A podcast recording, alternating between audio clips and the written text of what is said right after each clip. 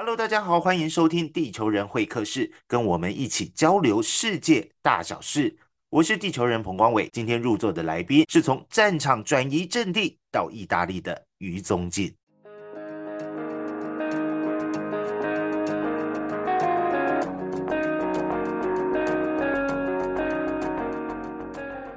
地球人的会客室，今天还是邀请到了宗进来跟我们聊一聊。我们今天要聊什么话题？为什么要找宗进来呢？就是因为我们最近哦看到一个新的消息，就是今年的十月二十五号，长荣航空呢，他们打算开启一条新的航线，就是从台北直飞米兰。听起来是蛮诱人的，对于很久没有出国的朋友们来讲，应该会很想去看看。尤其又是到意大利，欧洲意大利是一个很多人想要去的地方，包括在。在疫情之前呢，其实我很多朋友结婚的时候度蜜月都选择在意大利。我去过这么多国家，但是偏偏意大利我还没去过。所以我今天呢，请宗进来，就是因为他现在就在意大利米兰。所以我们先欢迎宗进吧。大家好，大家好，又是我。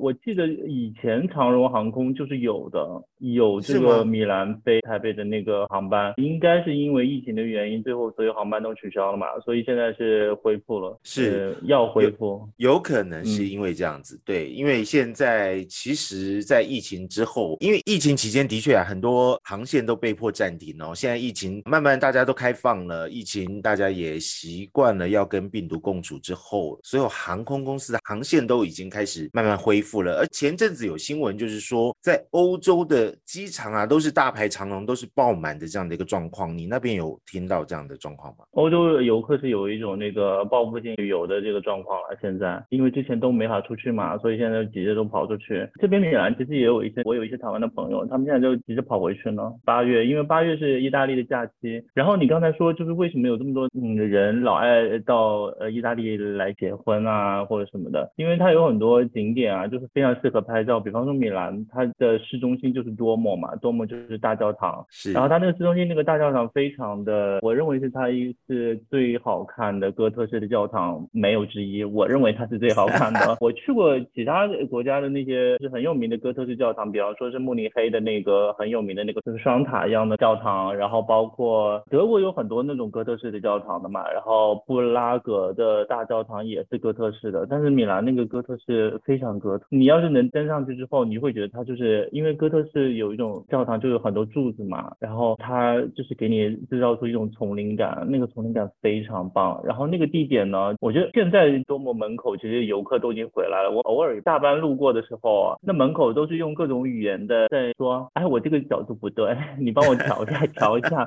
就都是游客在拍照，因为现在就游客都已经慢慢回来了。然后以前的话，大早就是会有很多拍婚纱照啊、结婚照的人。在那拍哇！就我们听宗进的叙述哦，就是描述听起来很下班就会经过世界景点。其实米兰说实话，它其实是意大利比较旅游资源少的，但是它是因为是一个经济中心嘛，然后它也是一个交通枢纽，有三个机场，有一个是国际机场，有两个是剩下是主要飞欧洲境内的，所以呢很多航班都会开米兰，至少有两个线路肯定是会开的，就是飞米兰或者是飞罗马。然后米兰的主要资源其实就是它最著名的景点就是多摩的大教堂。然后，所以很多人都会在那留影啊。它边上呢是它的长廊，是一条商业街啦。因为米兰就是也是以购物和时尚出名嘛。然后它还有另外一个很有名的景点，但这个景点要非常早就需要去预约，就是《最后的晚餐》达芬奇的那个《最后的晚餐》在米兰的一个很小的一个教堂里面。哦。呃，那个教堂也就只有这个东西。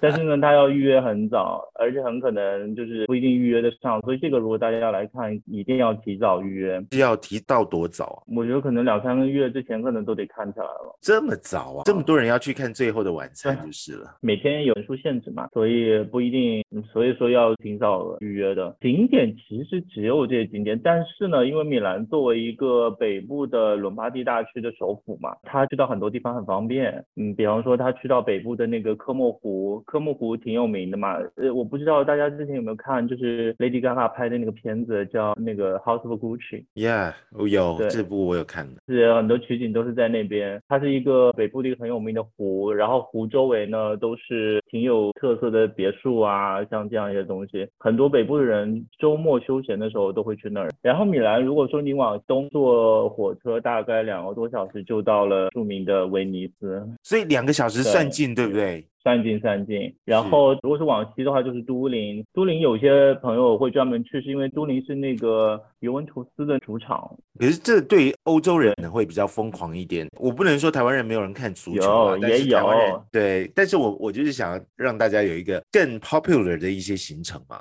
不过你刚刚也提到了一些，就是我们嗯米兰虽然可能大景点没有很多，就是两个主要的，但是它因为是在交通枢纽，到各地都其实蛮方便的，所以像到威尼斯两个小时，那米兰到罗马呢就稍微远一点，对不对？快车是三个多小时吧，嗯，快车三个小时，那也还可以接受啊。嗯。但是提前订票会比较便宜，如果很近的话，就票会比较贵。呃，一般大家从米兰往下还可以会经过博罗尼亚，很值得去。它的那个乌菲齐博物馆是肯定要去的。是，你看我现在用的这个背景就是乌菲齐的那个镇馆之宝啊。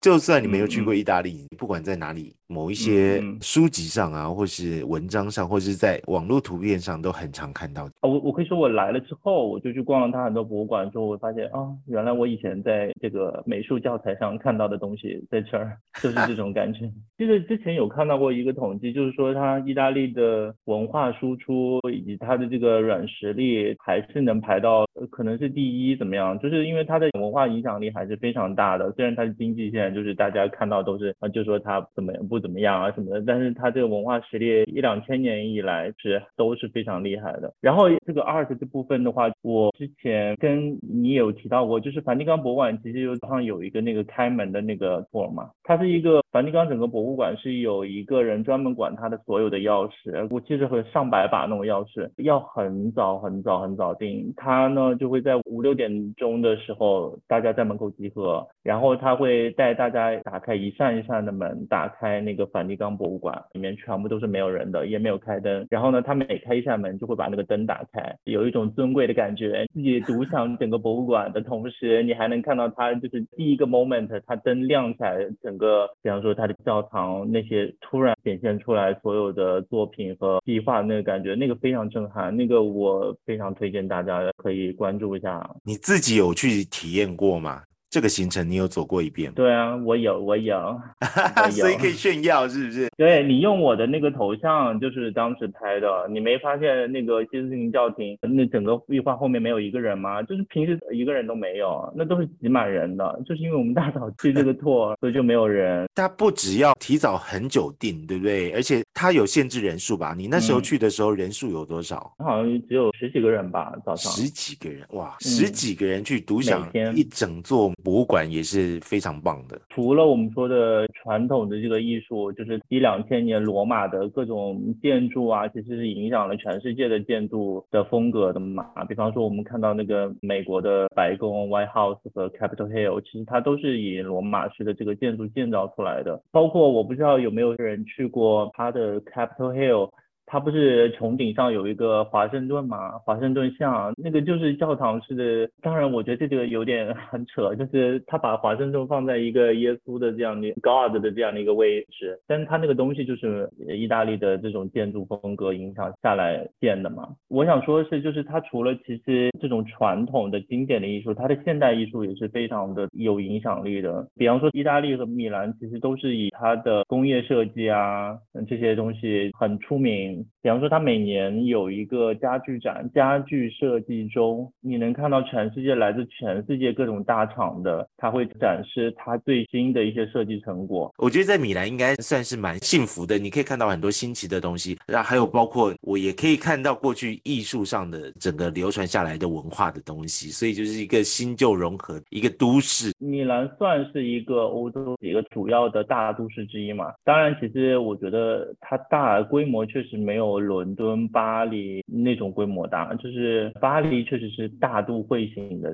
这种城市。米兰的话算是一个国际化的城市，但是就是它规模没有巴黎那样大。米兰其实挺小的，比方说从我家我就是走路走到市中心可能也就半个小时，呃三十五分钟。是它大小不大，但是我确实会在某些特殊的时刻，一年的某些时刻呢，会感觉到我在世界的中心。就比方说是四季周的时候，我就会觉得啊，能看到就是所有的日韩啊，或者说包括台湾或者是中国，然后以及其他各个欧洲国家、美国的那些公司最大的厂牌来展示它最新的这个设计的时候，你就会觉得哦，好像是这个国际中心。以及另外一个很多人都熟悉的嘛，就时装周嘛。对，想沿着问下来，就是说时装周这件事情，就包括我有查过资料，就是有很多那种时尚品牌啊，它很多的总部也是设在米兰，对不对？比如说像是 Gucci 啊、Prada，、而且包括像 Prada 创办人也是在米兰出生的，所以你们自己怎么看米兰的这种时尚之都跟整个时尚的发展？你在里面有感受到吗？我以前的感受不是特别的强烈的，我以前偶尔偶尔会买一些名牌的东西，但是就是也不会追求时尚的人士。然后我觉得它作为时尚中心呢，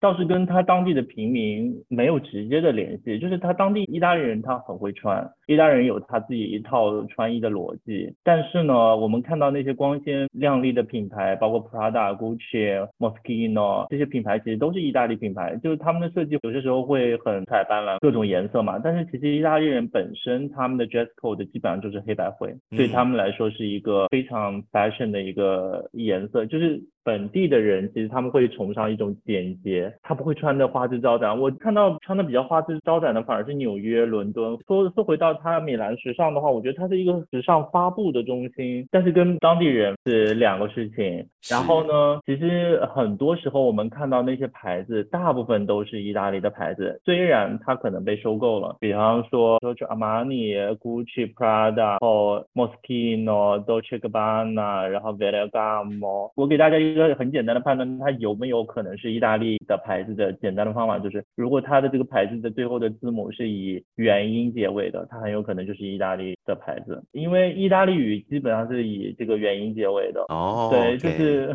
如果是 A E I O U 这些结尾的，有很有可能它原来就是意大利的牌子，但是不好说它有可能会被买走，被比方说 Louis Vuitton、M H 集团买走。每年的话有男装周、女装周嘛，是然后有秋冬、春夏这两次发布，而且它又会有高定发布。我之前在上课的时候是在一个这边对算最好的一个商学院上课，然后当时商学院就是它有一个大厅就被征用了，有两年都被很有名的卖大衣的，卖大衣的啊。呃，有啊，Max Mara，Max Mara，Oh my 天呐，马斯马拉我都能那个。天哪，这些时尚对我来讲真的是太陌生了，很少去接触时尚。我觉得你住在米兰还好，你说一般人可能就是时尚就是时尚嘛，他们只是把米兰当做发表中心而已。你在外出的穿着上是不会感受到压力的，是不是？简约，然后有自己的 sense 这种感觉啊。我刚才没说完，就是 Max Mara 当时他征用了学校的这个场地嘛，所以我们下课的时候走出来都是贝拉哈蒂的那些名模们，你还是确实能在时装周期间，你都不用去看说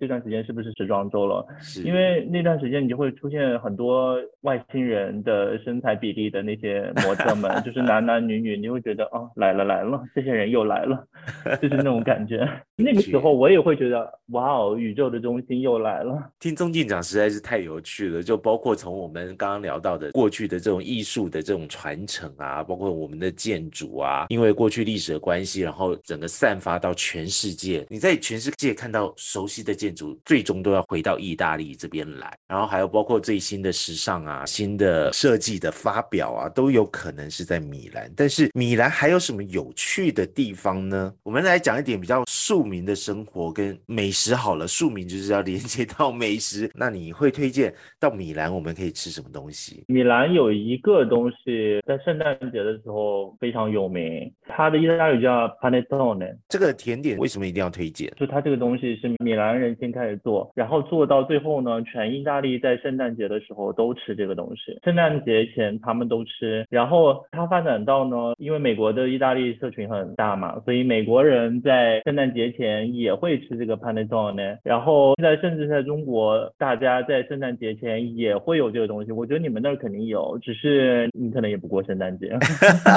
我过圣诞节可是不会过意大利式的圣诞节。你如果来米兰的话，当然正好是赶上那个季节的时候，你可以买。这样的话可以买一个正宗的潘纳多尼蛋糕带回去，也是挺有意思的嘛。而且这个我跟华人介绍的时候，我都会把它比喻成月饼，因为像我们中秋节前后都会送月饼嘛。对，他们意大利人在圣诞节前后就是送这个送这个蛋糕哦。所以哦，我刚刚看了一下这个内容哦，它这 panettone 它比较像是水果面包啊，它所以它吃起来口感是什么？像蛋糕的口感还是面包的口感？因为我看照片，它里面的孔洞也是蛮多，我乍看会觉得是像面包哎。他们叫蛋糕，但是确实跟你说的一样，就是它是一个松软的一个质地。如果说对我们亚洲人来说，我们会叫它叫面包，尤其它切开来之后一片片之后，它我们会叫它面包。因为意大利人、法国人他们的面包是他们拿来配餐的那种，他们才会叫面包。像那个就是那种很扎实的、硬的，对，或者是对法式 baguette 那种，他们就会叫面包。但是剩下这些他们就会叫蛋糕，而且它又是甜的，然后它有不同的口味，可能是我比较喜欢是巧克力口味的，或者说是坚果口味的。但是它的传统口味呢，橘皮加葡萄干加些有的没的这些这些东西混成了一个口味。水果干是吗？因为我看有人形容它就是水果面包，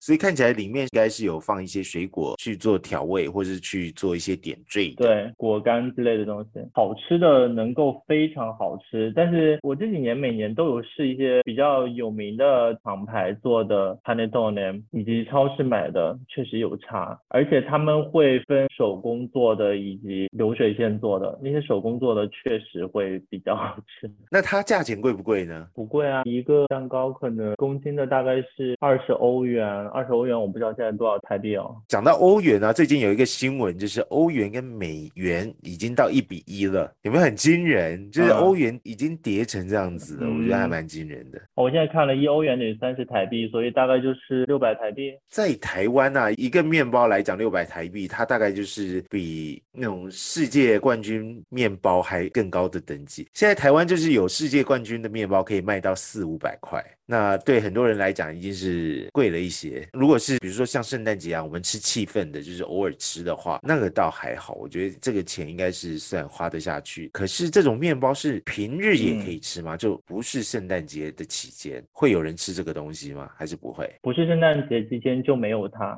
就不会有它，就跟月饼一样嘛。月饼也是你不在中秋前后也不会出现它。当然我们现在就是厂家们会把战线拉长，所以可能一两个月之前。中秋前一两个月之前，月饼就开始出现了。他们也会这样，圣诞节可能十月左右，它那豆年就可能会出现了。但是它做的过程还是麻烦的，它需要放在发酵时间很长，是要提前时间准备的。我为什么推荐这个？因为它这个就是从米兰开始的。米兰还有另外一个它的传统食物是米兰煎鸡排，这个也是当地的一个特色菜。炸鸡排是吗？对，炸鸡排，炸鸡排。